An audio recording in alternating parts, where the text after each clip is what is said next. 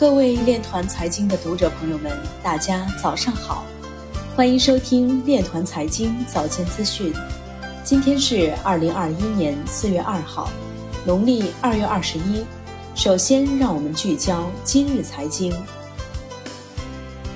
美国传奇影业推出《哥斯拉大战金刚》相关 NFT 收藏品。澳大利亚维多利亚苦皮凭借区块链技术推出太阳能兑换啤酒计划。深圳测试香港居民数字人民币跨境支付。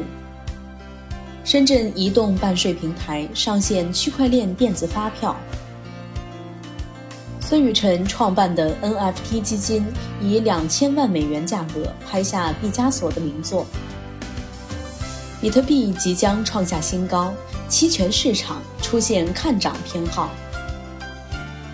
新大陆四月一号在互动平台上表示，目前公司全系列智能 POS 均已支持数字货币支付。Mask Network 获得币安战略投资。双方已经在多链构建方面达成共识。特斯拉 CEO 埃隆·马斯克在推特上表示，SpaceX 将把一枚狗狗币带上月球。西班牙监管机构主席表示，西班牙或将监管街头有关加密货币的广告。新华社报道，在四月一号的国新办发布会上，央行研究局局长王信表示。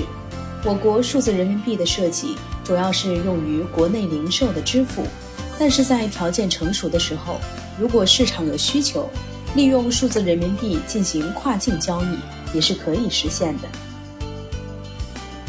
以上就是今天面团财经早间资讯的全部内容，感谢您的收听，我们明天再见。